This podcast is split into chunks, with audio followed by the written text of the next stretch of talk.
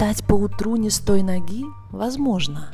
С просони не вписаться в поворот, Будильник зашвырнуть неосторожно И погрузиться в мир пустых хлопот.